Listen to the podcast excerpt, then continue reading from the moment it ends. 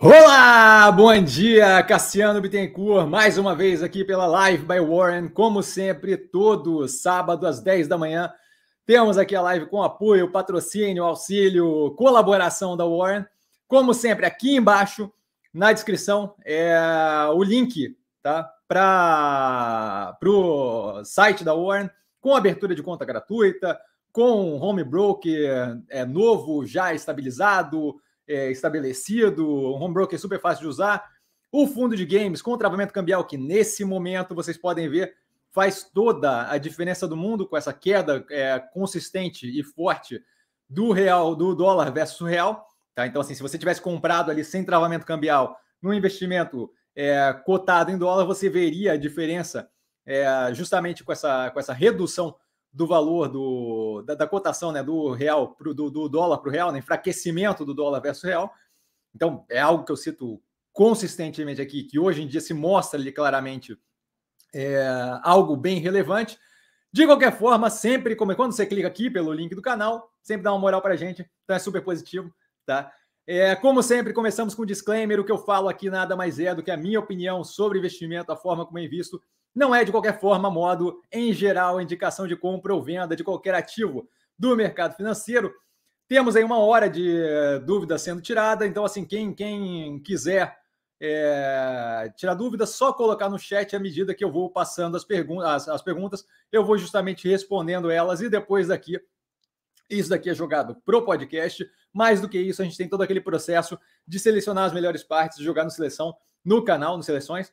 Tá? Então começamos ali com o Carlão, chegou antes do Gabriel, o Gabriel ficou tenso. Mestre, bom dia, bom dia a todos, sempre super educado, um bom dia, Carlão. Gabriel Eterno, bom dia, Eterno Mestre, bom dia a todos, sempre super educado também. Fernandinho, na sequência, mais uma live excelente. Está começando, bom dia, mestre. E aos alunos do mestre, Fernandinho, chega a ser não natural quando ele é todo educadinho assim. Bom dia, Fernandinho, super educado. Bom dia, Carlão. Bom dia, Gabriel. E o Carlão começa com a primeira pergunta. Mestre, o cenário político começa a ficar mais claro que não teremos a terceira via com força para fazer frente e teremos mesmo um cenário polarizado. O que isso pode afetar é, investimentos em renda variável? Primeiramente, acho que vale comentar ali que a gente não começa é, a assumir as coisas antes de ter, de fato, algo acontecendo, tá? Eu, por exemplo, não vejo é, esse, essa, essa clareza de que a gente não tem chance de ter uma terceira via. Então eu cuidaria com perguntas que a gente começa, com premissas que a gente não tem propriamente como afirmar claramente. Tá? A gente teve ali é, um balanço de vários movimentos ali da terceira via. Moro que saiu, trocou de partido, e não saiu mais da, da, da concorrência. Dória fez o mesmo movimento aí, muito mais como um blefe, para forçar o partido a assumir publicamente, mas de qualquer forma, presidente do PSDB já está liberando Eduardo Leite a correr por fora. A Simone Tebet bem disposta a compor chapa, pelo menos é o que aparenta. Tá? É, eu acho que é muito cedo, tá? estamos aí em 2 de abril, muito cedo para a gente dizer que morreu uma terceira via, é, até porque tem uma quantidade considerável de forças ali querendo uma união de o que eles chamam, gostam, preferem chamar de centro democrático, em prol de uma unidade e uma, uma chapa única, tá? Então, assim, acho meio complicado e acho meio cedo para a gente sair descartando a existência da terceira via.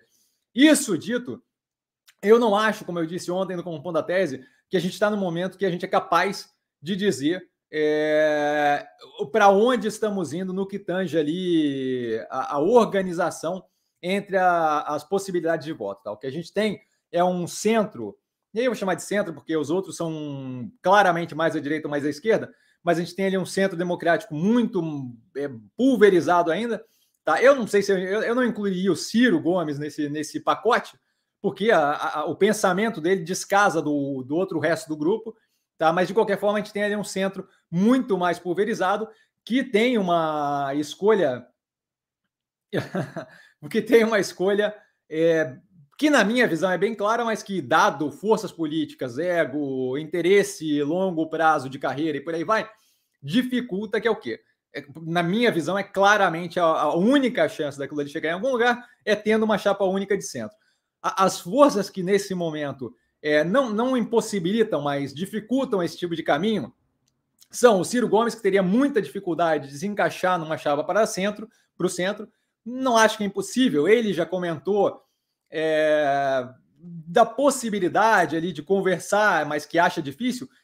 Não acho que é impossível. Tá? Acho que talvez é, possa vir a acontecer, mas é, essa é uma parte que dificulta esse processo. Outra parte que dificulta o processo é, é, é claramente ali a, a, a, a falta de vontade de alguns dos participantes com menor pontuação nas pesquisas de fato abdicarem da, da, da, da sua campanha para fazer de fato uma chapa única, especificamente, especialmente o Dória, tá? Que mesmo pontuando muito fraco, ainda tem aquela vontade de ser o cabeça de chave, por aí vai. Enquanto isso não se resolver, e aí eu acho que faz muita diferença, por que eu digo que a gente não pode falar que a terceira via está morta ou qualquer coisa assim? Porque a gente existe, por mais que seja uma chance eu não acho que é remota, mas mais que seja uma chance complicada de chegar, existe a chance da gente ter de fato uma compreensão eventualmente de assim, ó, se a gente estiver separado, a gente vai perder esse negócio. E de realmente fazerem um movimento em prol de uma chapa única.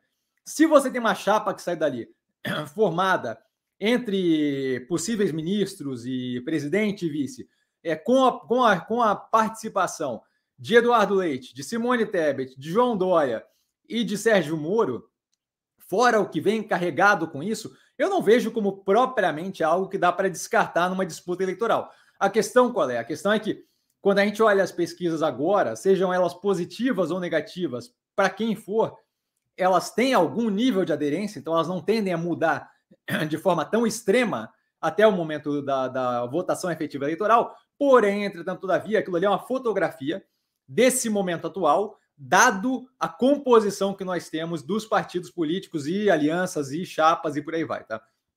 Eu não acho que os números seriam os mesmos se a gente tivesse, de fato, uma chapa única naquele direcionamento do centro democrático. Ah, Cassiano, é absurdo, você está falando. Eu, eu, eu só não tenho uma bola de cristal para dizer que não vai acontecer. Se você perguntasse para quem está avaliando política dia a dia, se alguém imaginava o que ia acontecer na quinta e na sexta-feira, eu acho pouco provável que alguém tivesse aquele mapa de ah, vai entrar, e aí vai sair, e aí vai trocar de, de partida, e aí vai desistir, e aí não sei o quê. Então, assim, agora que nós fechamos a janela de troca partidária, começa-se a ter menos capacidade de manobrar ali para uma parcela considerável dos políticos que perderia mandato, é, no caso ali dos deputados, né, é, se trocasse de partido. Então, assim, é, acho que ainda é muito cedo para a gente determinar quem é que tem chance de ganhar ou não. Eu não sei quem é que acompanhou a eleição de 2018, mas a gente viu é, o divisor de águas que foi algo que não era previsto antes, que foi justamente a facada no Bolsonaro, que mudou bastante das coisas no, na, no, no, no, no, que se seguia da eleição. É, é, ano de eleição é uma coisa que acho complicado querer sair dizendo o que vai acontecer, assumindo as coisas. Por incrível que pareça, essa não é a primeira vez que isso acontece. não sei quem lembra do Eduardo. Caramba, agora não sai do meu nome da minha cabeça Eduardo Leite, mas é o outro Eduardo, aquele que caiu de avião, que também tinha estava ganhando uma força considerável por um caminho mais de Eduardo Campos, acho, é, por um caminho mais de centro, eleições atrás, e aí bibiri babribu, o avião caiu e o cara deixou de ser um participante. Então, assim, é, é, é querer fechar pacote e adivinhar o que vai acontecer nesse momento eleitoral, eu citei só coisas que são é, extremos ali. Tem mais um monte de coisa que pode acontecer, de coligação partidária e por aí vai, que eu acho que descartar isso no mês 4 do ano é cedo demais. Tá? Então, eu não acho. Eu entendo que, de fato, nesse momento, com essa bagunça que está ali naquele centro democrático, terceira via, como você quiser chamar, favorece uma corrida para os extremos momentânea pontual. E super entendo, 100% de acordo. Isso daí, descartar a possibilidade de movimentos mais agressivos de uma possível terceira via para formar uma chapa única, acho que é cedo demais para descartar. Eu não apostaria nem num, nem no outro, nem no terceiro. Eu tomaria decisões com base em tese de investimento, sem pensando assim, independente do que vier, eu tenho que estar preparado, certo? É, então, assim, o que, que pode afetar a renda variável? No curto prazo, qualquer movimento desses que levar as pessoas a tomarem esse tipo de, de, de, a levarem esse tipo de pensamento, de começarem a fazer desenhos na cabeça que diz o quê? Ah, vai para lá ou vai para cá, isso daí vai causar efeito no curtíssimo prazo na renda variável, certo? Porque, por exemplo, quem começa a pensar que não tem terceira via vai começar a tomar decisões assumindo Bolsonaro ou Lula. E aí ele vai tomar algumas decisões com relação à renda variável. Quem achar que esse movimento da terceira via, é, por deprimir eles, força eles mais rapidamente a formar uma chapa única, vai tomar decisões com base em uma terceira via forte a, a, o que eu estou fazendo é tomar uma decisão independente do que vai acontecer no cenário eleitoral, de modo que eu esteja preparado com Lula, com Bolsonaro ou com candidatos de uma terceira via. Alguns desses, na minha visão, são mais favoráveis do que outro. Independente disso, eu prefiro estar preparado para qualquer cenário. Por exemplo, o Lula deixou claro que privatização é algo que não vai acontecer com facilidade, que ele tem uma vontade considerável de controlar a mídia e que ele tem uma vontade considerável de meter a mão em Petrobras, Caixa e por aí vai. Estatal eu não vou comprar, certo? Não é um bom lugar para estar posicionado nesse momento. Esse é um jeito de investir independente do resultado que vier, sem ter que adivinhar o que, que vai acontecer, certo? Então, assim, acho que ainda muita incerteza, não vejo sentido em sair tomando decisão com base nessa certeza toda, porque a gente é bastante gente com vontade de chutar nesse momento. Chute por mais que aconteça, tem uma diferença entre correlação e causalidade. Eu, eu dizer que vai chover amanhã e chover amanhã não quer dizer que eu sabia que ia chover. Quer dizer que eu chutei e por acaso deu certo. Então eu cuidaria com essas assumptions. Eu cuidaria para não assumir que terceira via está morta ou não. O que eu vejo neste momento com relação à renda variável, por causa dos eventos é, ocorridos recentemente no que tange política, é volatilidade. Vai ter gente tentando adivinhar e tomando decisão sem ter, de fato, uma capacidade de previsão, porque tem muita coisa para acontecer, ninguém tem bola de cristal, acho eu, tá? É... Então, o que eu acho que vai gerar é volatilidade na renda variável. Pode ser mais positivo, pode ser mais negativo, dependendo do que vai acontecendo. Eu não acho que vale a pena tomar decisão nesse momento com base em eu acho que é esse cenário político, eu acho que é aquele. Eu acho que a gente vale avaliar o que está acontecendo. O cenário político agora é um cenário pulverizado no centro, com dois extremos com força. É isso, basicamente, tá? E é isso que a gente tem feito aqui no canal. André, bom dia, mestre dos magos da Bolsa. Bom dia, Andrezão. O IBR passou o maior risco. Agora vai, mestre. É, volto a reforçar. Mais uma premissa que eu não vejo como necessariamente correta. Tá? A gente tem que cuidar quando a gente faz perguntas supondo alguma coisa anterior. Você falar que passou o maior risco, eu não sei se passou o maior risco.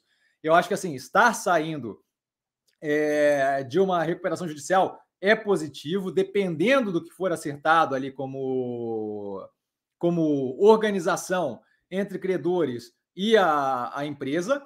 É, não sei como é que vai ser daqui para frente, porque se a empresa continuar gerando caixa operacional negativo, aquilo ali vai demandar mais injeção de capital, que dilui os acionistas atuais. Acho que a ideia de assumir que o pior passou é complicada. É, volta a reforçar. Por que, que eu não tenho interesse na Oi nesse momento? Porque é muito nublado a ideia de que a gente consegue ter uma visão clara do que se passa na empresa, acho que é uma ideia equivocada, tá? Então, assim, eu cuidaria já com a premissa. Passou o maior risco? Eu não sei se passou o maior risco. Agora vai. Eu, eu, eu, os ativos do portfólio que tem clareza, eu não costumo dizer se o preço vai subir ou vai cair. Que dirá com o IBR. Então, assim, focaria na tese. Tá? A tese ali é uma tese bem nublada, com muita incerteza, da qual eu não tenho interesse. Tá? Eu não venho falando isso de agora, eu venho falando isso há bastante tempo. Tem uma live de uma hora com o GL Flix, que é estudioso aprofundado no caso da Oi ali, tá? Onde a gente conversa sobre isso, eu coloco para eles as dúvidas, para ele as dúvidas que eu tenho e os meus é, os questionamentos que eu tinha com relação à tese, e eu acho que ainda está extremamente nublado. A gente está entrando em 5G, é, começando a entrar mais forte no Brasil, com investimento previsto forte. A gente tem outras questões envolvidas, como por exemplo a Vital ali com o BTG. Acho que, a, que, a, que as pessoas estão se antecipando ao processo que ainda tem bastante coisa para acontecer. Tá? Eu, eu não vejo clareza nenhuma naquela tese. Para mim, continua muito nublado. Eu tenho zero de interesse. Se o preço vai subir ou não vai subir, volta a reforçar. Depende de força de venda e oferta no curto prazo. Eu não vejo capacidade de previsibilidade da tese de investimento ali a ponto de colocar meu capital lá dentro. Tá?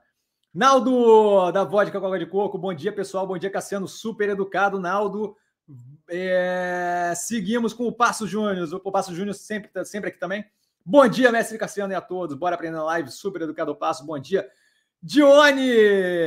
O Ludmilla, é o Dione Ludmilla? Bom dia, Cassiano. Bom dia, Dione. Descobri que a minha amiga trabalha do, do trabalho.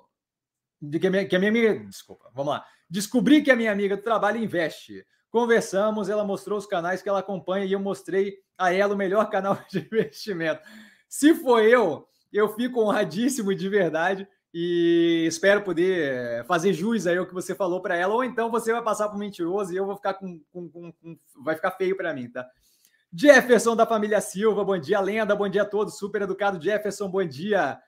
Carlão, mestre, o dólar não para de cair, chegando a 4,66. Na sua visão, você vê mais espaço para queda? Haja visto que a entrada de estrangeiros na B3 está batendo recorde, aproximadamente 60 bilhões nos três meses. Então, vamos lá. É, olha, olha a forma como a gente coloca a pergunta, né? É, a base ali do. Pelo menos o, o cerne da questão ali que você bota como um indicativo é fluxo monetário. Fluxo monetário eu não vejo a capacidade nossa de prever com algum nível de realismo, tá? Qual é o fluxo monetário que vai ter ou que não vai ter daqui para frente. Então, eu, eu, eu, não é que não é relevante, é muito relevante. Eu só não vejo a capacidade nossa de dizer qual vai ser. A gente sabe do passado que teve um fluxo muito positivo. Eu acho que o Brasil é um país que está muito interessante para investimento, especialmente renda variável. Eu vejo uma continuidade de aporte aqui, especialmente com toda a questão de Rússia, que é um mercado emergente ficando com dificuldades. Tá? Um pedaço da África considerável vai passar por um perrengue maior pela dependência de grãos que tem desse tipo de conflito ali, Rússia e Ucrânia, que deve vir a causar uma certa pressão de depressão econômica naqueles países, o que tira deve enfraquecer um delta ali, África do Sul, que é outro país emergente. A, China tem tido algumas questões, e aí fuga de capital, porque teve todo um, uma crescente agressiva no mercado de renda variável e investimentos lá dentro, então começam a procurar outras opções que estejam mais depreciadas, entra Brasil. Então, essa força de fluxo, sim, tem uma força mirada no Brasil, tá? mas eu não usaria isso como base, porque depende de decisão pessoal de um monte de gente envolvida. Eu acho que isso é pouco. É, é uma base muito movediça para a gente basear a decisão. Tá? Dólar, euro, cotação de moeda não é algo que eu invisto, por quê? Porque a capacidade que a gente tem de prever para onde vai é muito pequena, certo? São 350 mil variáveis. Pega as previsões que a gente tinha pouco tempo atrás e vê quem diz da galera que prevê moeda que ia estar em 4,66 nesse momento, com algum embasamento, não quem chutou, tá? Com algum embasamento, com algum tipo de fundamentação, é, é, vai, vai encontrar muita gente. Então, assim, moeda, é, assim como índice, assim como preço de ativo em tal período do tempo, é algo que não vai conseguir prever. Se vai cair ou não vai cair, não saberia dizer e para mim pouco importa. Se você olhar a forma que a gente constrói portfólio, os ativos ali, um ativo que eu comentei 350 mil vezes, é, Minerva, que faz rede cambial, e aí tem gente que reclama que faz rede cambial e gasta grana com isso. Esse é o propósito desse tipo de operação, certo? Você tem rede cambial para que, independente de para onde o dólar oscile, a operação está protegida, tá? Então, o operacional continua rodando independente desse tipo de vento de fora. Clabin, delta mais exposta a, a dólar, mas ainda assim muito balanceada, para que não tenha um descasamento muito grande em nenhum momento de receitas em dólar para pagamento em dólar, de receitas em reais para pagamentos em reais, de modo que a operação continue rodando, independente disso. Não é à toa que as nossas operações do portfólio tem, não é à toa que eu cito 300 vezes que o fundo da Warren de games tem travamento cambial, porque, porque eu não quero mais essa, essa, essa questão para avaliar durante o processo de pensar em investimento, certo? Então, não vou ser eu que vou me arriscar a dizer se o dólar continua caindo ou não. Eu não acho que a gente tem qualquer viabilidade é, realista de prever esse tipo de coisa. Tenho mostrado isso pelo emblemático índice Bovespa, certo? Que a galera disse que ia estar em 115, agora é 135. E aí disse que ia estar em 120, já passou. E aí 117 e não sei o quê. Então, assim, é, não dá para perder tempo com esse tipo de coisa, certo? A gente foca nas análises, no que de fato a gente tem alguma capacidade de previsibilidade. Não acho que o dólar é o caso. Se você olhar o portfólio, volta a reforçar, você vai ver que os nossos ativos são escolhidos de modo a justamente não ser pego de surpresa por aumento de preço de dólar, por aumento de preço de commodity e não ser afetado de forma agressiva por isso, certo? Ah, Cassiano, é, lembrei agora que você sempre fala de cana-de-açúcar com, com usinagem. Por que, que você não pega ali? Por que, que você não pega soja, milho?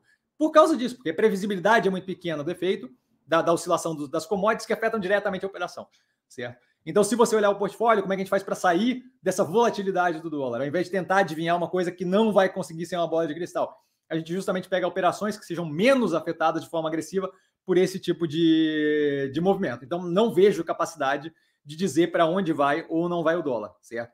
É, dado isso, a mesma coisa com a eleição. Não vejo capacidade de dizer para onde vai ou não vai a eleição nesse momento. Dado isso, que eu faço minhas operações são operações que, em geral, são blindadas, tanto a questão do dólar afetar mais agressivamente, quanto a questão, a outra, o Ocean Pact, marginalmente afetada pela queda do dólar, certo? É, minhas operações de portfólio são blindadas, de certa forma, não 100%, mas blindadas, de certa forma, de um efeito mais agressivo na oscilação de commodities e dólar, e blindadas, de uma certa forma, aos efeitos de um Lula, Bolsonaro ou a terceira via assumir, certo? Essa é a forma que eu acho que a gente se protege.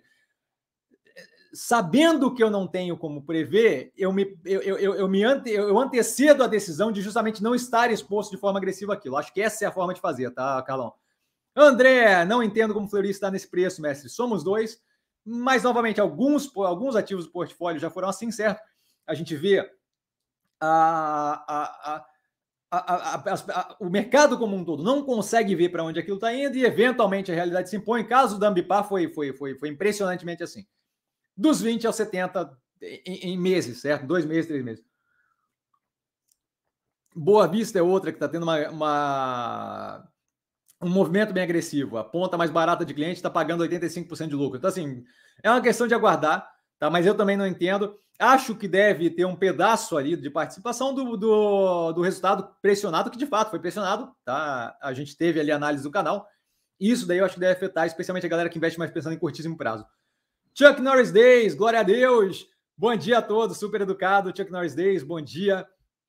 Paulo Roberto, Bob, Bob Nascimento, Bob Birth. Bom dia, Cassiano Paulão. Vários apelidos já, Paulão. Bom dia, Cassiano. Bom dia a todos, sempre super educado. Poderia comentar sobre inflação, live long and prosper, que ele mandou ali o, o emoji. É, poderia comentar sim. Acho que a gente tem agora, primeiro, um delta de, de, de, de participação de pensamento político na cabeça do Campos Neto, que está começando a querer é, passar uma imagem de boa vontade para os envolvidos e falar de é, não aumento mais de taxa de juros, acho que ele deveria ser um pouquinho mais contido nisso. Por quê? Porque quando você começa a dar previsão que tem um delta de otimismo, e é pouco otimismo, mas tem um delta de otimismo, você começa a mostrar que você não está mais fazendo uma análise efetivamente baseada em fatos e está querendo um delta de ah, calma que vai ficar tudo bem. Tá? E o trabalho dele não é a calma que vai ficar tudo bem, o trabalho dele é controlar a expectativa e atuar controlando juros é, para justamente aliviar a inflação, e aí com alguns outros mecanismos, e não é só especificamente inflação, mas basicamente isso. Tá? Então acho que aquilo ali é, tem um delta de otimismo demais, mas a, a gente está com a pia da cozinha sendo jogada na gente no que tange inflacionamento de preço, é, commodity estourando, petróleo tocando 130 e poucos, hoje abaixo de 100, mas 130 e poucos, e grão e tudo que a gente podia, e ainda assim é, a inflação está alta, mas os juros não devem ter uma necessidade de manutenção em níveis muito altos por muito tempo, dado justamente o fato de que não são propriamente inflacionamentos por motivos estruturais, certo? A gente tem ali, por exemplo, se, se acaba a guerra da Ucrânia, a gente vai ver é uma redução considerável em vários desses preços. Se a gente tem uma normalização de, de, de supply chain, eu ia falar do blockchain, de supply chain, de cadeia de suprimento, é, por redução da Covid, virar uma, uma doença endêmica efetivamente, a gente novamente não tem mais uma pressão tão grande. Normalização de fabricação de chip versus demanda vai reduzir também uma quantidade considerável desse inflacionamento. Então, assim, não acho que propriamente, não vejo como algo estrutural, e essa é a parte positiva, mas o quanto tempo a gente ainda fica nesse, nesse aguinha perto do nariz ali, quase não respirando, é algum tempo ainda. Tá? Não saberia dizer quanto, novamente, a gente não, não para aqui para perder tempo com um chute descasado da realidade, tá? então não teria como dizer quanto, mas acho que a gente começa a ver, é, é só parar para pensar, o que mais que pode ter de aumento de preço nesse momento, certo? O quão mais absurdo pode ficar inflacionamento de commodity, por exemplo. Eu, eu vejo a Rússia não conseguindo manter aquela campanha ali na Ucrânia por um bom tempo, dado que a pressão de fato está apertando eles, tá? É, as negociações eventualmente estão indo numa direção mais ou menos positiva, e eu acho que mais relevante do que as negociações, a, a Ucrânia está conseguindo responder militarmente de uma forma consideravelmente inesperada por grande parte do mundo, certo? Eles acabaram de tomar é, algumas, alguns vilarejos ali na proximidade de Kiev, de Kiev, ou Kiev, como você quiser chamar, é, que acaba mostrando justamente um poderio de contra-ataque que bota a Rússia sob mais pressão ainda, certo? É, então, assim, o, que, que vai acontecer? Não tem como dizer o que vai acontecer, mas a gente começa a ver um cenário cada vez menos sustentável daquele tipo de pressão. Aquele tipo de pressão ali por guerra acaba reduzindo, muito provavelmente, uma pressão inflacionária nos próximos períodos. É, não vejo a manutenção desse crescimento agressivo na inflação. Mais importante do que isso, não vejo a inflação como estrutural, vejo como muito mais pontual causada por eventos exógenos, tá? Que são negativos para a precificação de, de alguns ativos, negativos para a inflação, positivos para algumas operações. Se você vê, por exemplo, operações como Petrobras, Enalta, PetroRio e tal, estão se aproveitando desse preço do petróleo mais alto, tá? É, então, assim, não vejo a inflação como algo. Continuo não vendo a inflação, né? Falo isso aqui desde, desde que começou essa brincadeira. Não vejo a inflação como algo estrutural, mas a gente ainda deve ter uma pressão por algum tempo, tá? Vídeo porque da minha preocupação em ter ativos no portfólio que estão, novamente, apesar de vinculados a isso, conseguem reagir de forma positiva e mais do que isso, tem uma precificação descasada da realidade, porque por mais que estejam passando por pressão, a precificação não, não diz não condiz com a operação. Caso de multilaser, pressão por inflação, sim. Operação ainda muito descontada, vai chegar com certeza do outro lado, tá? Com certeza aqui, claro, se cair um meteoro, mas por favor, sabe? Um pouquinho de parcimônia aí com, meu, com, meu, com a minha palavra.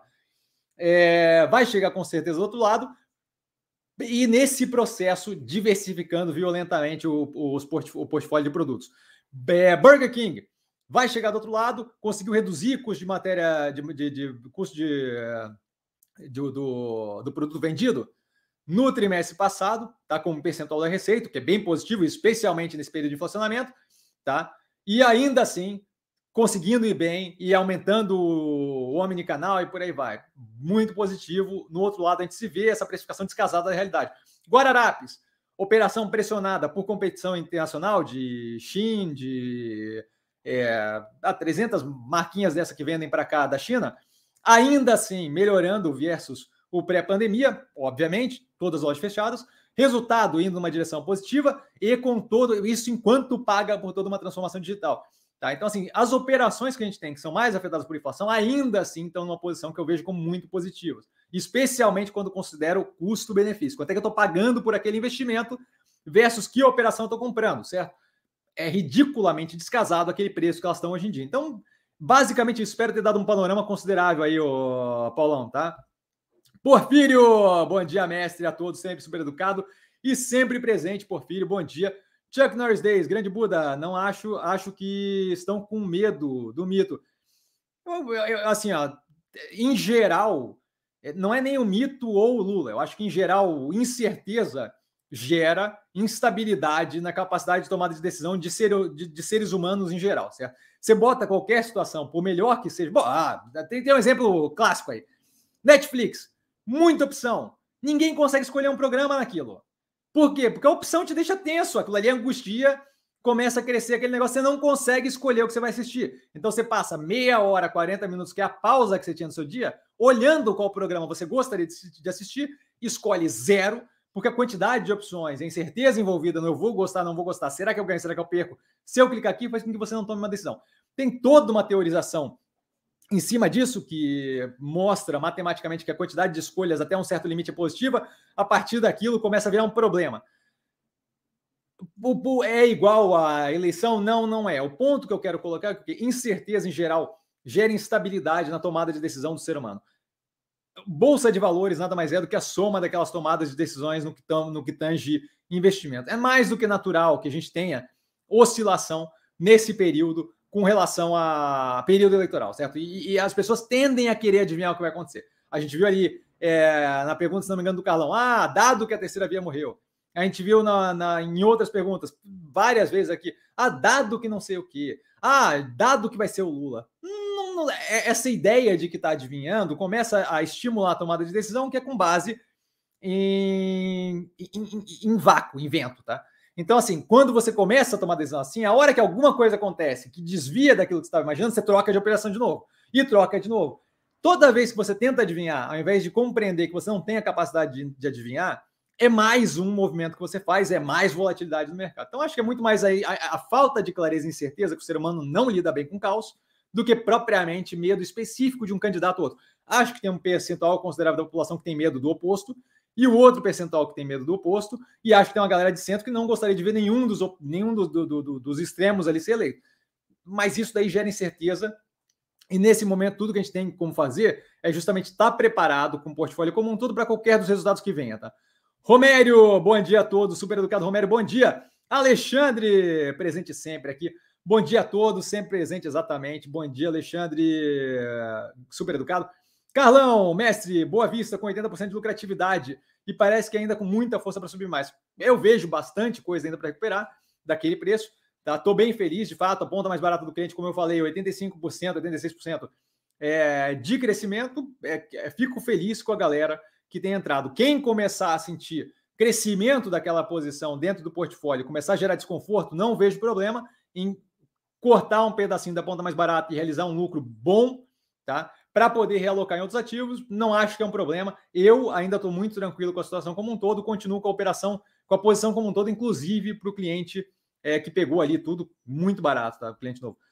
Marino, bom dia, Messi, bom dia, Marino. Da lista das ações que você tem, eu também tenho. Está correto em fazendo aportes mensais sempre na ação que mais caiu? Não, não está correto. A gente sempre avalia, não é que não está correta. A gente sempre avalia de forma dinâmica com as informações que a gente tem, certo? Vou, vou explicar. Eu não tenho, eu gosto de lembrar isso sempre assim. Eu não tenho necessidade de tomar decisão antecipadamente, sem ter as informações que eu tenho disponíveis para mim, e eu só vou ter total de informações disponíveis para mim que eu preciso naquele momento, naquele momento, certo? Até, até, até o segundo que eu vou fazer algum tipo de compra ou venda, eu ainda posso ter mais uma informação surgindo. A gente viu na sexta-feira que o negócio muda o tempo todo, quinta e sexta-feira, tá?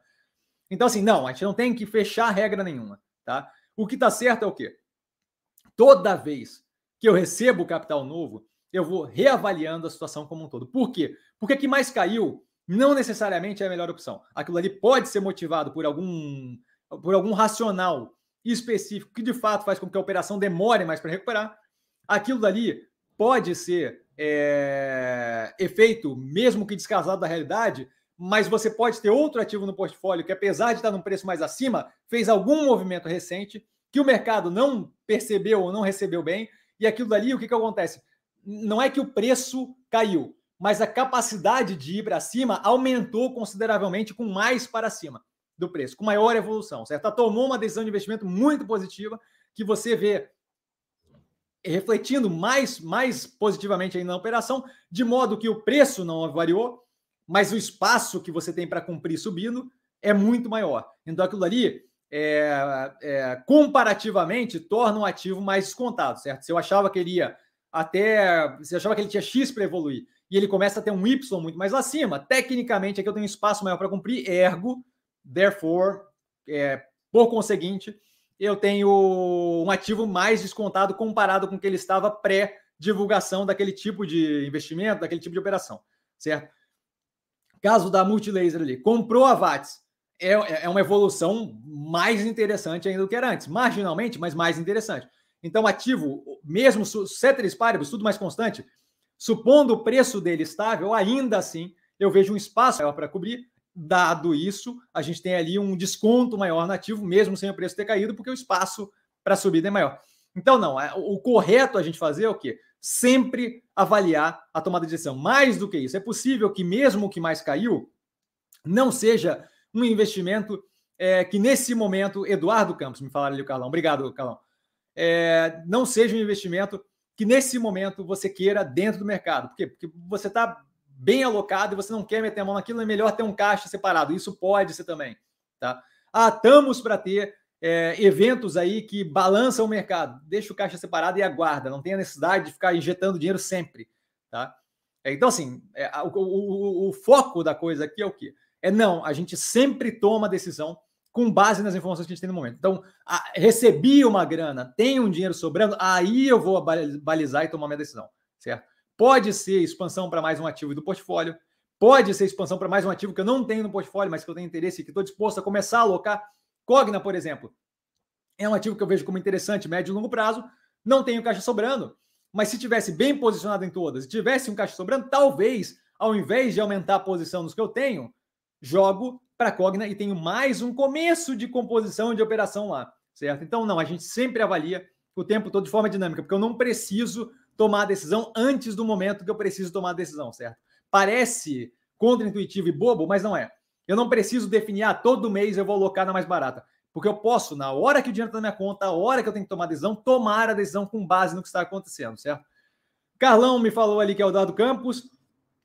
É, Paulo, bom dia, Cassiano. Bom dia, Paulo. Qual a sua visão de Cielo e as altas no preço das ações essa semana? Eu não tenho nenhuma visão com relação a pontualmente as altas nos preços é, do, ativo. É, é mais, mais, mais demanda do que oferta, tá? Mas eu não acho que a operação vale a pena. Tenho, analisei ela Analisei o quarto trimestre 21 dela, ou seja, esse trimestre, tá? Tá no canal, veja a operação como uma operação que está indo no caminho do Dodo Bird, do, do, do pássaro dodo que foi a extinção, para quem não sabe. É, a gente tem cada vez. A minha, minha visão está bem explicada lá, tá? E tem alguns vídeos já. Mas basicamente a gente tem cada vez mais a redução de fricção nos métodos de pagamento. A gente vê isso por Pix, a gente vê uh, recentemente agora a Apple começando a tomar um, dar, dar um tiro mais certeiro ali é, transformando, querendo transformar iPhone em, em, terminal de pagamento, que acaba com a necessidade de maquininha, certo? É, então, assim, não vejo uma operação que depende pura e simplesmente do delta cobrado em cada transação sobrevivendo nesse, nesse sentido. Ai, Cassiano, mas a gente vai continuar tendo maquininha de pagamento em alguns eh, setores. Que seja, que tenha um mercado de nicho, é como você dizer que investir em cavalo pré-Primeira Guerra é a mesma coisa que investir em cavalo pós-Segunda Guerra. Não é, certo? Hoje em dia a gente tem cavalo? Tem, em hípica, certo? O mercado existe? Sim, mas um mercado desse tamanho, minúsculo. Pré-Primeira Guerra eu tinha, de fato, o mercado de cavalo. Então, uma Cielo do cavalo pré-Primeira Guerra seria uma baita de uma empresa que poderia ser dona do mercado no pós-Segunda Guerra. Mas ser dona do mercado no pós-Segunda Guerra significa uma empresa desse tamanho na Primeira Guerra, que trabalhava com cavalo, que vira uma empresinha desse tamanho e domina um mercado que vale basicamente zero. Então, esse é o ponto que tem que levar em consideração. É, a Cielo pode, daqui a pouco, dominar o mercado de maquininha, que vai ser um mercado de 10 reais, 15 reais. E aí, obviamente, eu estou brincando, exagerando com 10, 15 reais mas que vai ser um mercado ridiculamente menor do que ela tem hoje em dia. Você quer ver uma operação enxugar nesse nível e estar tá comprado como acionista? Eu não acho que é, que é, que é, que é o, o, propriamente a, a, coisa positiva, certo? Com relação a preço, preço, é, é, preço no curto prazo se compõe com base em expectativa dos que estão envolvidos naquele curtíssimo prazo. Aí entra várias vezes, na Cielo não é incomum. Agora vai, agora vira, agora não sei o que, agora fez o investimento, agora vendeu. Eu não sei se vocês lembram, pouco tempo atrás, ela vendeu uma participação com prejuízo cavalar. Foi vendida a, a, uma participação nos Estados Unidos. Foi vendida a ideia de que não, foi um ótimo movimento, o ativo estourou e aí derreteu. Certo? A gente viu acontecer com a Oi. Ah, vai vender a. E a Oi é outra questão. Não acho que a Oi vai quebrar, nem nada disso. É outra questão. Mas, mas o efeito que eu estou dizendo é do curto prazo. A Oi vai, vai conseguir vender a parte de telefonia móvel. Não vai conseguir, derreteu. Vai conseguir, estourou.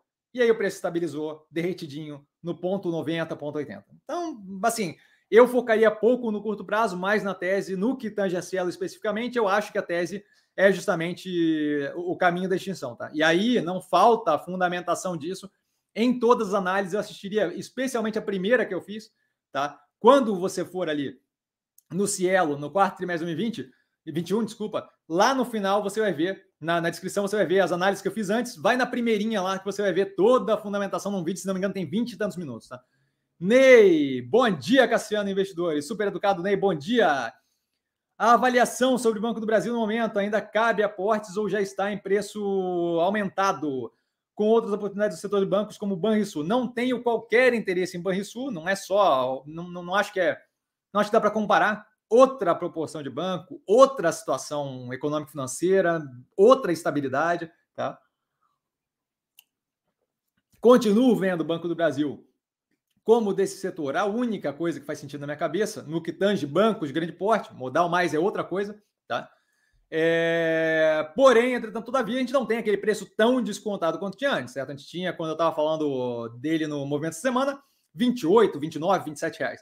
Hoje estamos em 34 ainda muito descontado, mas comparativamente com outros ativos do portfólio, novamente, a tomada de decisão nunca é feita no vácuo, é sempre feita levando em consideração o que eu não tenho no portfólio, o que eu tenho no portfólio, como é que está a comparação do que eu paguei versus o preço que está hoje, das coisas em geral, como é que está a concentração em setor. Então, nunca decisão no vácuo, mas ainda vejo como descontado, não é dos mais descontados, já esteve mais, mas ainda vejo como descontado e não tenho qualquer interesse em nenhuma outra instituição bancária de caráter clássico tradicional, Banco do Brasil, Bradesco, Itaú, Banrisul, que não seja o Banco do Brasil.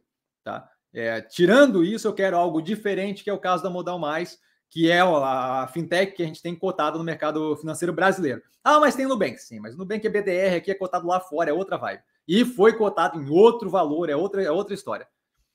Rogério, bom dia, Cassiano e amigos investidores. Rogério, não só educado, como super gentil. Muito obrigado, Rogério. Bom dia. Juscelia, nossa presença feminina, bom dia a todos. Super educada, bom dia. Rainer, bom dia a todos. Super educado, Rainer. Bom dia. No melhor programa de sábado de manhã. Eu não acredito que você. Ainda me, ainda me assusta que vocês venham até aqui às 10 da manhã para assistir, de verdade. Ainda é algo que me deixa estupefato. Mas, assim, com todo o amor do mundo e honradíssimo, de verdade. Chuck Norris Days, Grande Buda, também tem o presidente cachaceiro que não pode sair de casa, como vai fazer campanha. Então, novamente, essa questão é, política, acho que a gente ainda tem muita coisa para acontecer, de modo que, como vocês. Ontem, o Compondo da Tese, quem assistiu o Compondo da Tese viu, eu não vejo nesse momento a capacidade de fazer previsão. O que a gente tem são várias opções aí, basicamente três, né? Uma, uma mais de um centro é, que teria que, que, que concentrar para ter alguma chance, e duas nos extremos, Lula e Bolsonaro. Ainda vejo como muito nublado. A gente viu a diferença que, eventualmente, alguns eventos que a gente não controla fazem no meio de uma campanha. Então, assim, ó, se caiu um avião e um presidenciável morreu, se um presidenciável levou uma facada, eu não acho que é tão absurdo que o centro democrático se una. Então, assim, vai saber. Tá? Então, eu acho que ainda é muito nublado para querer tomar decisão. Assim como eu não invisto em oi hoje em dia, porque eu acho que é muito nublado, eu não faço previsão com relação a governo, dado o, o nublado como um todo. Seria irresponsável com vocês começar a chutar as coisas aqui, certo? Adilson, bom dia, Cassiano e a todos, super educado. Adilson, bom dia. Cheguei um pouco atrasado, porém presente, fico honradíssimo e zero preocupado que chegou atrasado. Não tem nada de atrasado, isso aqui é justamente para auxiliar vocês com investimentos, que, que vocês venham quando, quando, quando puderem. A live tá bombando, estou bem feliz.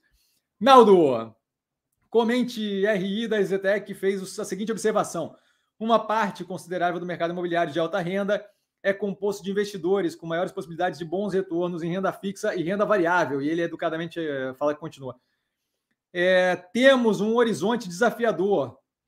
O fundador da empresa nos ensinou que devemos investir até onde o olho enxerga. Então, diminuímos os lançamentos, mas estamos tranquilos porque boa parte dos terrenos que temos para construir foram comprados em 2015 e 2016 com caixa da empresa o que nos traz é, melhores margens por não ter que pagar reajuste de valorização dos últimos cinco anos na permuta. Vamos lá. É, com relação ao comentário como um todo, é, eu acho que primeiramente assim tem que levar em consideração que as operações, por mais que elas sejam próximas, estando em incorporação, cada uma tem um cenário diferente, certo?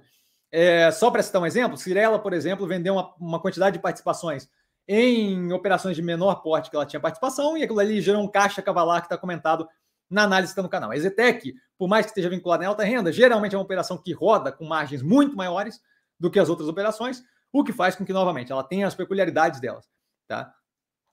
É, eu acho que é irresponsável de qualquer é, gestor desse setor nesse momento falar que não é um cenário, um horizonte desafiador, como está colocado aqui na pergunta. Tá? Então, assim, eu acho que isso daí é praxe de todos que a gente ouviu seja MRV, seja Cirela e seja o caso da Exetec que você está colocando aqui para a gente, tá? É, então, assim, o cenário ser desafiador não quer dizer que é um problema, certo? Quer dizer que tem que, que se levar em consideração, Melnick também, quer dizer que tem que se levar em consideração o que tem acontecido. E aí o ponto é justamente esse. É, acho que o que vale a pena nesse setor, e é por isso que eu não estico para a Gafisa, é por isso que eu não estico para outras operações, Trisul, por exemplo, porque nesse momento, dado o cenário desafiador, eu quero operações que sabem exatamente o que estão fazendo e que têm um plano claro. Caso de Cirela, tá? parcimoniosamente, sem pressa, é, na compra de land bank, na operação, na criação de, na, no lançamento de novos empreendimentos. Caso da MRV, toda uma diversificação feita para o exterior, compra antecipada de material de matéria-prima, evitando justamente uma pressão maior no custo dos, dos produtos, que tem refletido numa operação positiva, certo? Apesar de sugar um pouco mais de caixa, é uma questão de estratégia de investimento, tá? O caso da Zetec eu não acompanho de perto, mas claramente o fato deles terem terrenos comprados em outros períodos, onde não tinha um funcionamento todo desses, acaba abrindo um espaço considerável para repassar aquilo ali no custo final, certo? Aí, assim, a questão de avaliar pontualmente cada operação não, não pode ser feita com base em um recorte da frase do, do, do, do, do diretor de RI ou qualquer coisa do gênero, certo? A gente tem que ver o quê? Como sempre, o conjunto da operação. Exetec é uma operação que geralmente eu vejo com bons olhos. Não acho que o foco é especificamente essa questão pontual. Acho que é justamente compreender como vai a operação como um todo. Tá? É, aí teria que fazer uma análise maior, Arnaldo. Mas basicamente espero ter conseguido dar um pouco aqui do que você esperava. Charles, bom dia, mestre Cassiano. Bom dia, Charles.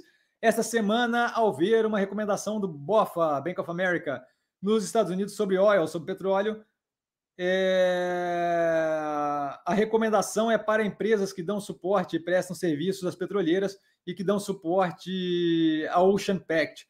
Então, assim, a gente comenta eventualmente como um fator é, secundário, mas positivo para a operação do Ocean Pact, o preço do petróleo, que com certeza é, acaba estimulando maior exploração. Sim, a gente tem alguma segurada naquilo, que já levaram, diga de passagem, um esporro do Biden semana passada, é, sobre ficar segurando o campo de petróleo e não desenvolver efetivamente.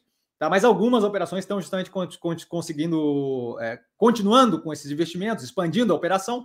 Inclusive, isso é parte do plano do Biden, de justamente segurar um inflacionamento do barril durante seis meses, aí, liberando um milhão de barris do, da, do estoque estratégico deles por dia, de modo a 180 milhões serem liberados e esses seis meses vencendo, você deve ter justamente o início da produção efetiva desses investimentos sendo feitos agora por grande parte daquelas operações.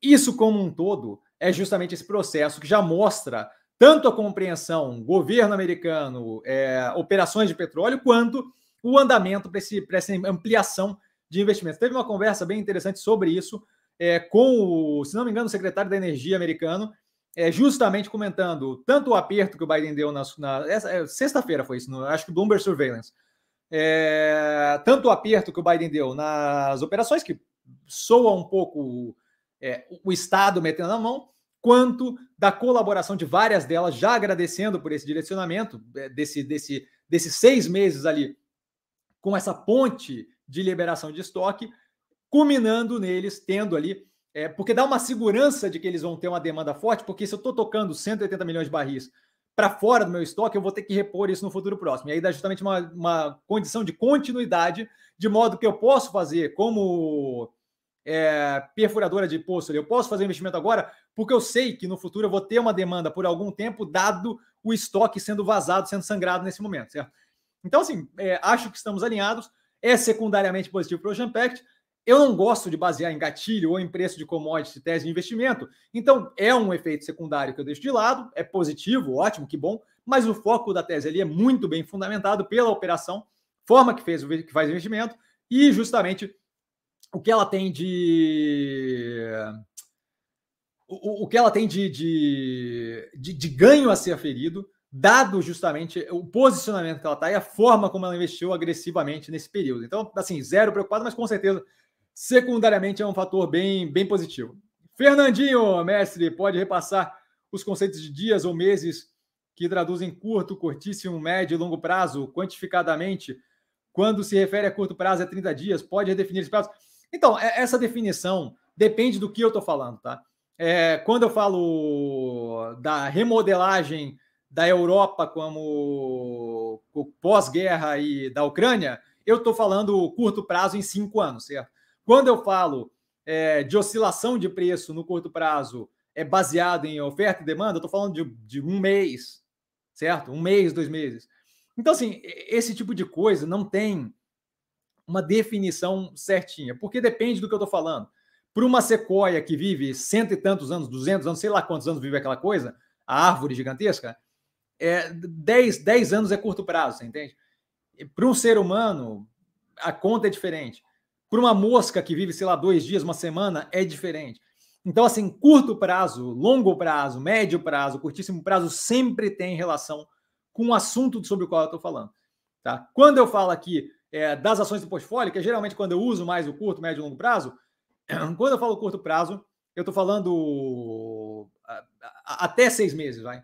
E aí, quando eu falo, por exemplo, quando eu falo da Ototoprev, em que deve me dar um rendimento é, para cair fora daquela operação no curto prazo, estou falando de até seis meses. Pode ser que eu esteja certo, pode ser que eu não esteja, mas o curto prazo que eu estou falando é até seis meses. Tá? Quando eu falo médio e longo prazo, estou falando de um ano, um ano e meio. Quando eu falo longo prazo, é acima disso. Quando eu falo de ações, dá ótimo investimento para longo prazo. Longo prazo que eu estou falando ali é um ano e meio para frente. Tá? Basicamente isso. Mas, novamente, eu sempre deixo claro e faço questão que vocês saibam: minha capacidade de prever a temporalidade das coisas é zero. Zero. Então, quando eu falar isso, entendam que é um pincel levemente passando para dar uma ideia da coisa. Não é o Cassiano que está falando que daqui a seis meses o preço vai ser X, certo? Porque isso daí é, é importante manter, tá? A minha incapacidade de prever a temporalidade é, é, uma, uma, é, um, é, um, fator importante do método de investimento que a gente usa. É justamente entender que a gente não consegue dizer quando as coisas vão estar aonde. A gente tem uma, uma noção de que vai naquela direção. A gente tem uma noção da derivada da curva, mas é isso basicamente, tá? Erlano, bom dia, Cassiano. Bom dia, Erlano. No seu ponto de vista, é preferível investir em empresas como Log de galpão logístico a um fundo imobiliário? Sim, com certeza. Não é à toa que eu estou em log, não estou em fundo imobiliário, por vários fatores. Um deles, a log tem todo um padrão de trabalho é, de gestão, inclusive agora com a log ADM, eles mesmos fazem gestão dos galpões, é, deles e de terceiros começando a ampliar, é, que é padronizada. Isso me dá uma noção de como funciona aquela operação para cada um dos meus clientes. Fundo imobiliário não necessariamente funciona assim. Pode ser assim, não necessariamente funciona assim. Tá? a, o controlador da log tem skin on the game. O controlador da log tem dinheiro lá dentro investido. Se a gente tomar na log, ele toma junto. Num fundo imobiliário, não necessariamente eu tenho dinheiro, em geral, não tenho, diga de passagem, do fundo gestor dentro do fundo de investimento. Então, assim, se ele, se, se ele afundar naquele negócio, o que acontece é que ele perde credibilidade frente aos, aos investidores, mas ele, para a operação, acontece zero. Certo? Eles não perdem um real, perdem é, ganho futuro. Basicamente é isso. Outro ponto, é, o, o, a log, quando vai investir, ela consegue ser muito mais agressiva e fazer captações de forma muito mais intensiva do que um fundo imobiliário, por exemplo, que teria que ir a cotista, conversar com o cotista, e vai ou não vai abrir. O processo de fazer um follow-on para investimento numa operação que roda padronizada é muito mais trivial do que o processo de captação por um fundo imobiliário que é cheio de questionamento. Tá? É, então, assim, esses três aí para mim já dão mais. Ah, outro ponto. Eu tenho encontro é, trimestralmente com, através da teleconferência, não especificamente eu, com o gestor da Log, com o time da Log, que me fala, me explica para onde vai aquilo. Tá? Fundo imobiliário, eu teria que saber, conhecer muito mais do gestor que está ali, dos planos dele, da operação, de como vai. E eu não acho que a abertura de informação é tão padronizada quanto é por uma ação de capital, por uma empresa de capital aberto. Tá? Então, basicamente, esses motivos me, me dão a vontade de estar em log, tirando o desconto ridículo que está em log. Tá? Vitor, bom dia ao grande mestre e a todos que acompanham a melhor live do Brasil, quiçá do planeta. bom dia, Vitor. Super educado, um delta exagerado, mas super educado. E eu, eu fico lisonjeado de qualquer forma. Luiz, bom dia, professor, e aos que estão buscando conhecimento até no sábado. É, isso aí, de fato, é mérito para vocês, palminhas para vocês, porque sábado eu, eu adoraria estar descansando, mas infelizmente não consigo. Tem algum bicho dentro de mim que não para. Dá um bom dia para você, super educado. Minha pergunta é: sei que você não investe diretamente fora do Brasil, mas o que te faria investir em empresas no exterior? Vários fatores, inúmeros fatores, e logo, logo a gente vai ver isso acontecer. Por quê? Porque eventualmente a gente vai ver o Brasil atingir posições onde custo-benefício vai começar a abrir espaço para outras coisas. Tecnologia estímulo e diferenciação de modo, modo operacional é, de operações lá fora que aqui no Brasil não tem. Por exemplo, eu não tenho a menor chance de investir no Brasil e conseguir me expor à tecnologia de carro autônomo, por exemplo, certo? Isso daí não vou conseguir fazer aqui.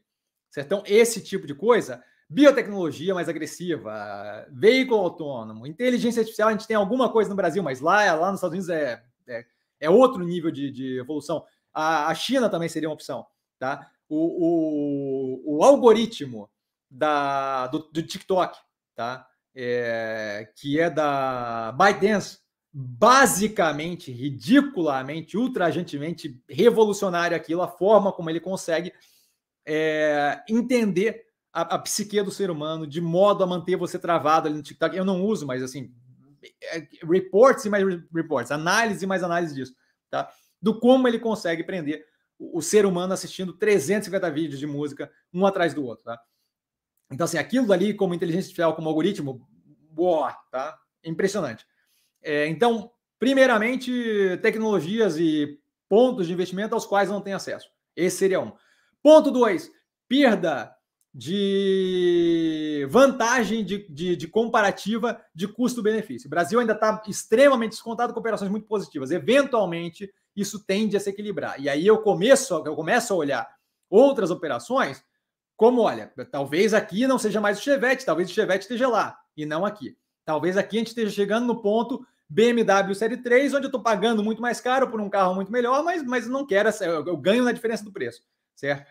Então isso daí começa a chamar atenção. Acho que ainda temos um tempo considerável, dado o nível de volatilidade que está no Brasil, tá? mas é bem possível que a gente tenha no futuro próximo, e aí futuro próximo, como o Fernandinho perguntou lá, de temporalidade, eu imagino, chutando uns dois, três anos, é possível que a gente comece a ver diversificação de portfólio para fora do país, tá? Então, assim, tem vários e vários fatores que me fariam investir lá fora. Só nesse momento não me chama atenção ainda, porque o Brasil está ridiculamente, absurdamente muito descontado. Tá? Esse eu acho que é o momento onde o Brasil está construindo o meu portfólio, aumentando o meu patrimônio, tá? para eventualmente esse patrimônio ser burrifado em outras operações. E aí, inclusive, com foco mais longínquo, como quando eu invisto, por exemplo, em carro autônomo, eu não estou pensando no horizonte de três anos, estou pensando no horizonte maior.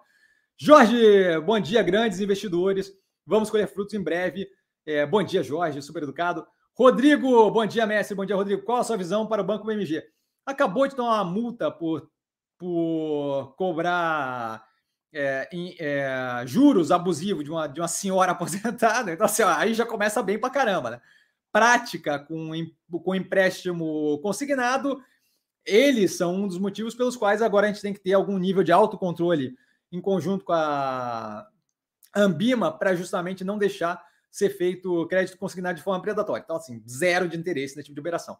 Tá? O carro-chefe deles é justamente o carro, é, é justamente o produto financeiro que está com foco para autocontrole. Ah, Cassiano, mas não pode ter coisa interessante? Pode ter, mas assim, o custo-benefício de botar em Banco do Brasil e botar em BMG não, não faz qualquer sentido, certo? Então, assim, não tem qualquer interesse nativo. A análise do primeiro IPO está feita tá feita no canal, aquele que não vingou.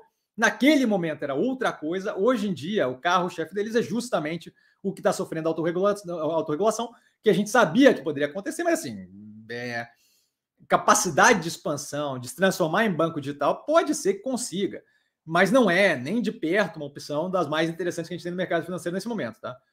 Alexandre Messi, não tenho feito perguntas porque acho que já estou raciocinando com sim. Acho maravilhoso, tá? E sempre que precisar, estamos aqui. De qualquer forma, a galera tá, a galera tá, tá, tá forte aqui nas perguntas, né? Luciano, bom dia, senhoras e senhores, super educado. Luciano, e pegando um delta do PC. Bom dia, guru implacável do mercado financeiro. bom dia, cara. Ah, Vitor, mestre, tem posição pequena em Ocean Pact, preço médio 3,40 e última compra em 2,60. Quero aumentar a posição, porém a cotação está acima da ponta mais barata. Vale o aporte, pois ainda diminui é, o preço médio.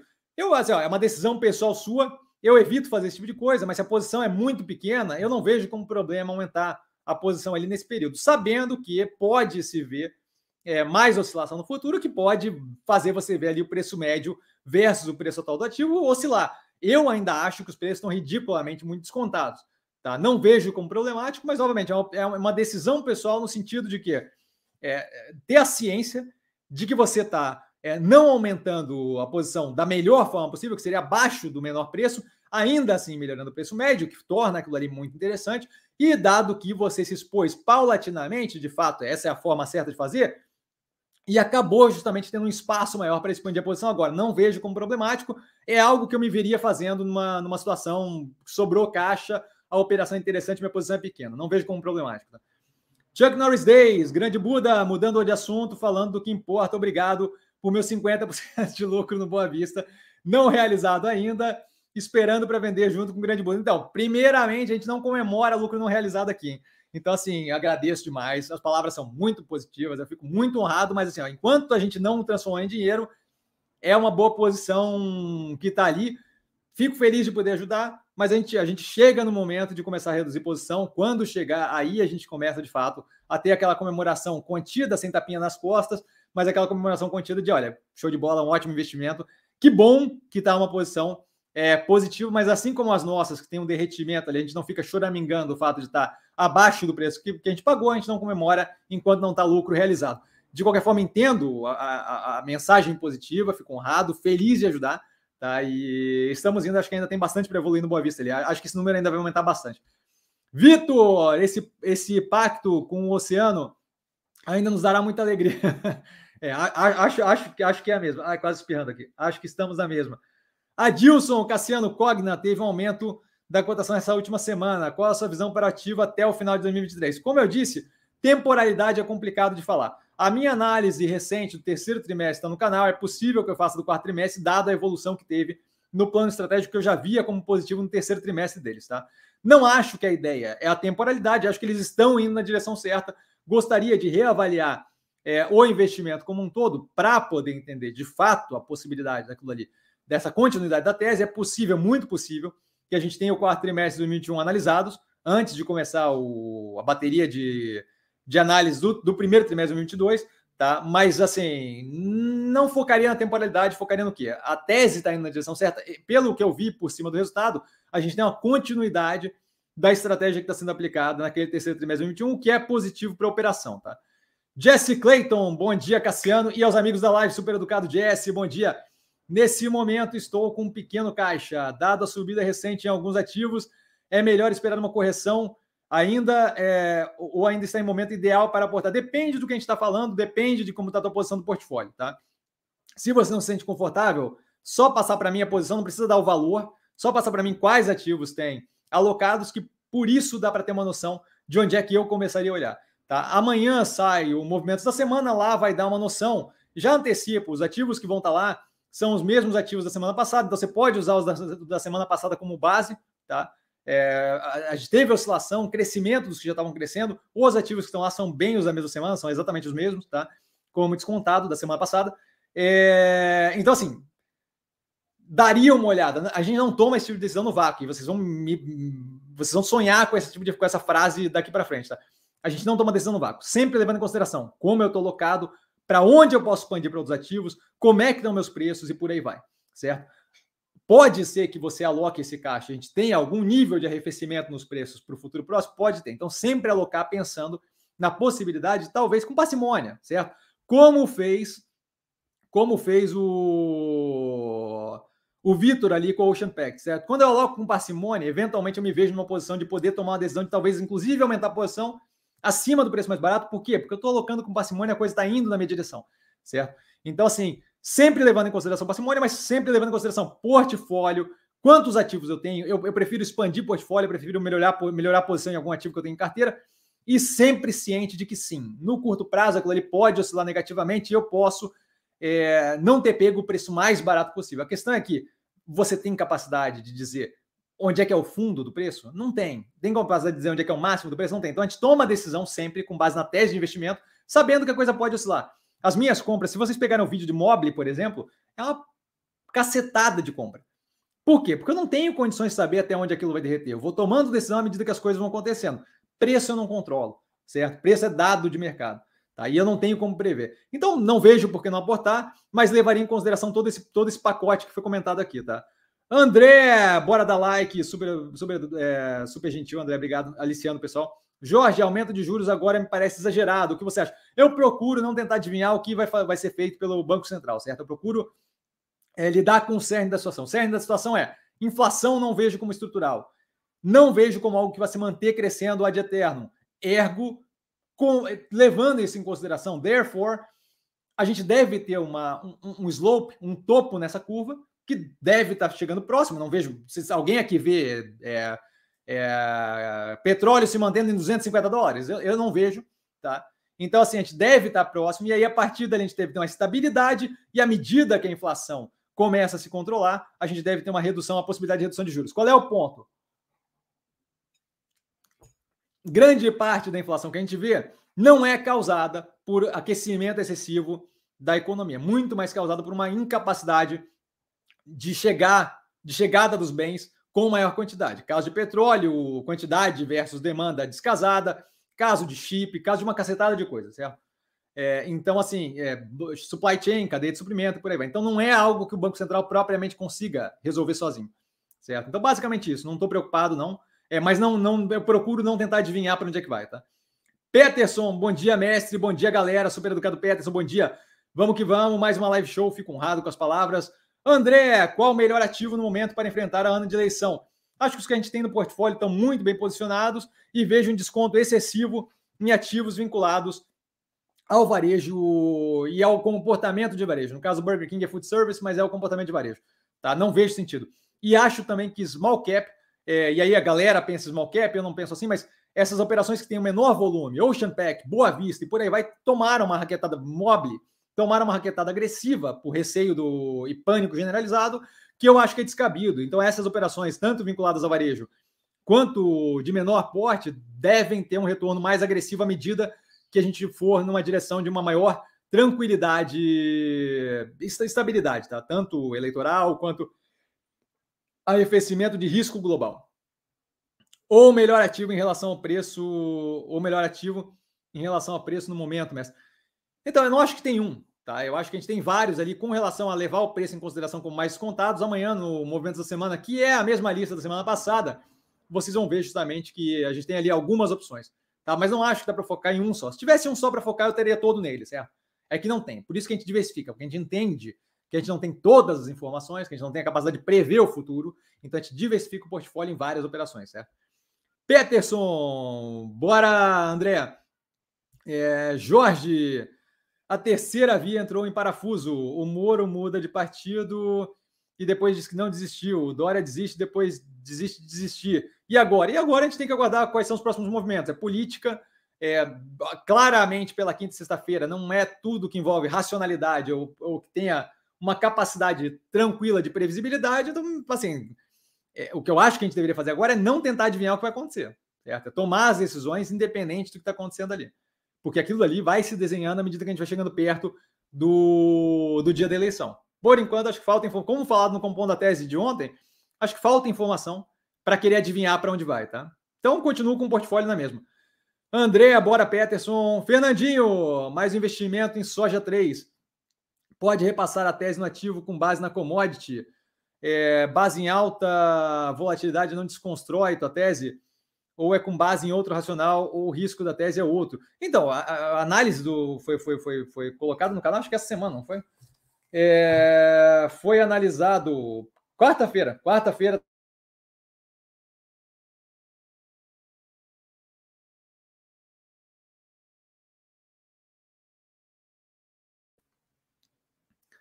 Galera, por favor, se puder me dar o ok aqui do retorno da internet.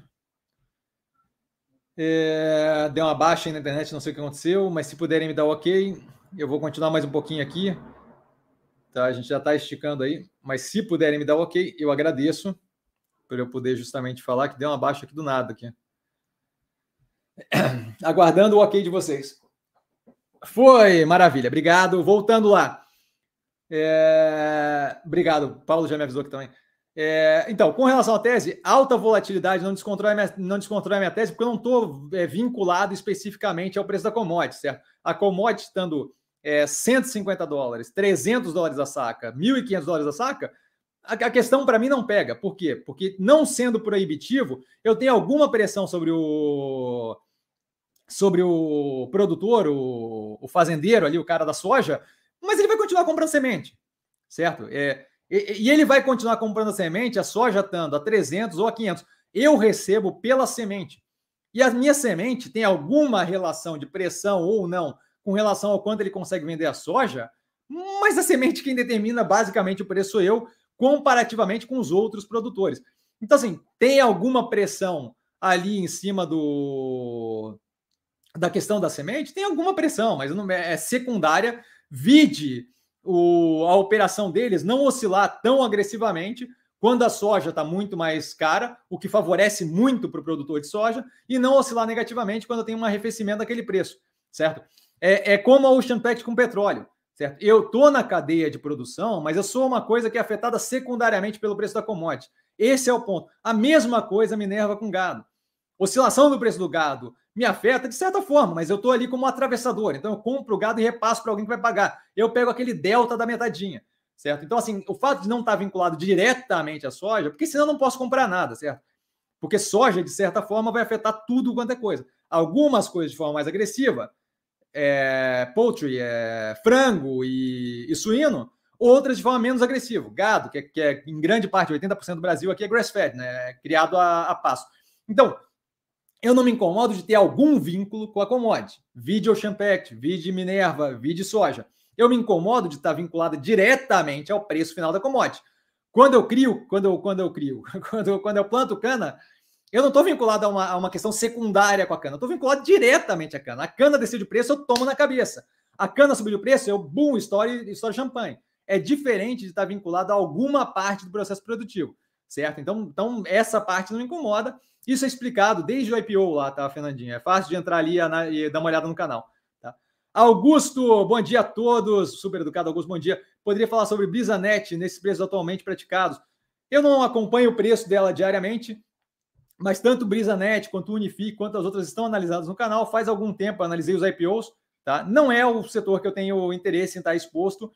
É... e aí eu acho que vale mais a pena ir na análise do IPO, até porque a gente está fechando aqui já é, porque eu, eu, não lembro o, o, aprofundado ali do que foi dito, tá? mas não é propriamente um, um setor que me chama atenção. Ah, Cassiano, fui lá, vi a tese, e aí agora eu gostaria de um pouquinho mais de informação de você. É só me encontrar no arroba investir com sim do Instagram, tá? que daí eu consigo justamente aprofundar um pouco mais com base em pergunta mais direcionada, mas assim, de cabeça não vai, tá? Carlão, sinto muito, Augusto. Carlão, mestre, obrigado pelo esclarecimento, sempre com muita lógica e agregando muito na forma de pensar. Você ajuda muito no desenvolvimento de todos nós. Fico honrado, Carlão, obrigado. Coelho, bom dia, mestre. Cassiano, Alaide, bom dia, cara. É, poderia fazer um vídeo com análise dela, empresa abaixo do valor patrimonial e, e revendedora exclusivo de Samsung e outras marcas de renome. Está de graça. É, o abaixo do valor patrimonial não acho que é o relevante, mas já tem uma análise dela no segundo trimestre de 2021. Por favor, olhe a análise. Se surgir dúvida, se faltar coisa na cabeça, é, fala comigo no Instagram, que daí a gente consegue esclarecer. Eu não lembro de cabeça a análise, tá? Mas não é uma operação que me interessa. De qualquer forma, segundo trimestre de 2021 foi recente a análise, tá? Eu acho que dá para ter uma noção boa do meu pensamento estrutural com relação à operação, tá? Jorge, Boa Vista. E pensar que três lotes a 12 reais vendia a 14, agora nove lotes a menos 6 reais não vendo nesse momento, até porque está longe dos 14 reais. É, acho que tem bastante para evoluir ali. Peterson, comprei o Champact até as tampas, mestre. Agora é só esperar subir essa criança. Eu acho que assim, a gente está numa tese muito bem alinhada. Vai ser engraçado a hora que começar a reduzir o custo de depreciação e aquele lucro começar a crescer agressivamente, o contábil, sem qualquer nível de explicação que a galera consiga compreender. Porque se eles não conseguem compreender hoje para a gente não vai fazer muita diferença, mas para quem não consegue compreender hoje a defasagem pelo, pela depreciação, não vai conseguir entender a hora que o lucro começar a estourar por causa da redução da depreciação. Aí eu acho que vai dar para dar risada. Augusto, bom dia, Augusto. Ele pergunta novamente sobre a Brisanet, eu expliquei lá e mais uma vez ali embaixo. Fernando, fala Cassiano, bom dia, bom dia a todos, super educado, Fernando, bom dia, sem perguntas hoje, só assimilando conhecimento. Fico honrado, mais uma vez, Augusto perguntando a Brisanet. Luiz, aqui no meu estado, a live começa às 8. Sigamos fortes aqui. Maravilha. Sério que essa diferença toda de, de, de, horário? Caraca, não é possível isso. Sério? Pô, depois, depois me conta no Instagram que eu fiquei curioso agora. Carlão, mestre, mais uma live de primeira linha com muita interação e vários temas de suma importância que você, como sempre, com sua generosa contribuição, traz luz, ajudando a desenvolver o raciocínio crítico muito agradecido dos ensinamentos, desejando a todos um excelente final de semana, semana a todos, e boa semana a todos. Final de semana a todos. Ê, Cassiano, se embolou todo. Acre, ele falou. É o Acre, maravilha. É... Um beijo ao Acre. Não sabia que era duas horas, sério? Horário de verão, alguma coisa assim? Eu jurava que era uma. Bom, de qualquer forma, o fuso horário não é minha vibe, sinto muito. É... E agradeço ali o, o, o coisa todo do Carlão. É, já, já, mais, mais, mais gente do time aqui me avisando que o Acre tem essa diferença. Ei, Cassiano, seu jumentinho. Com, com desculpas ao jumento. Chuck Norris Days, grande Buda, você é o melhor, agradeço por todo o respaldo econômico para melhorar sua falta, comprar cripto. Muito obrigado por tudo. É, isso não vai acontecer. Grande Buda, entrei na Fleury, aproveitando o dividendo, preço médio 16,50. Estou bem tranquilo. O que acha? Acho uma ótima operação, já está analisada no canal. Médio e longo prazo muito positivo. One Stop Shop de saúde. Acho que a gente vai para um andamento muito positivo. Desenho realista, bom dia a todos, super educado, bom dia. Paulatinamente vou aumentando meus conhecimentos nas lives de sábado, fico honrado. Tô só acelerando um pouquinho mais aqui, galera, porque 15 minutos já passados aí, tá? Augusto com a Brisa Net de novo. Paulo, bom dia, Cassiano, sempre é bom te ouvir o que você acha da Plano e Plano. Análise do IPO no canal, prefiro estar exposto à operação mãe, que é a Cirela, se não me engano, é, que é mais diversificada. De qualquer forma, vale a pena dar uma olhada na análise e vir me questionar no Instagram, porque eu não lembro de cabeça, lembro que é vinculada a baixa renda, tá? E acho que baixa renda especificamente hoje em dia é perigoso, dado falta de evolução do Casa Verde Amarela, antigo Minha Casa Minha Vida, e dificuldade de repasse do custo de matéria-prima, que aumentou consideravelmente, medida em geral pelo INCC, tá? E a galera me dá vários OKs, o Augusto novamente com a vibe da Brisanet, ele não conseguiu compreender que é pela ordem e não quantas vezes você posta. É, Adilson, Cassiano, obrigado pelo conteúdo passado. Sua live é espetacular. Fico honradíssimo. Seus conhecimentos nos ajudam demais na tomada de decisão. Gratidão, gratidão é toda minha pela presença de vocês aqui. O Augusto agradece mesmo assim, fico honrado. Fernandinho, grande abraço, mestre. E grupo, o canal já é referência consolidada. Galera, por hoje ficamos por aqui. Passamos um pouquinho do horário, de qualquer forma, é sempre bom atender, conseguir atender todo mundo é meio que básico aqui. Precisando de mim, não consegui, não respondeu. Arroba investir com sim. Sempre lá, não trago a pessoa amada, mas sempre lá tirando dúvida. Agora vamos para academia, que eu preciso dar uma, uma extravasada. Um beijo para todo mundo, tá? Fiquem bem. O Luiz aqui com obrigado por mais essa live, dentro, direto do Acre mesmo, maravilha. Beijo pro Acre, eu quis fazer o coração e aí da beijo, aí ficou um negócio meio estranho. e coraçõezinhos. Glória a Deus do Chuck Norris Days. É, e por hoje ficamos por aqui. Um beijo a todo mundo, de verdade. Lembrando, live by Warren, então aqui embaixo. Sempre o link da Warren abertura de conta gratuita, fundo de investimento de games com travamento cambial, que agora mostra exatamente porque é relevante, tá? É, home broker e várias outras informações ali. O custeio deles auxilia bastante para quem é investidor pequeno. Precisando de mim, eu estou sempre no Insta. E vale lembrar quem aprende a pensar bolsa opera com o detalhe. Agradeço demais a presença de todo mundo. Beijo para todo mundo e a gente se fala amanhã no Movimento da Semana, sete da noite, domingo, sempre. Valeu, galera! Woohoo!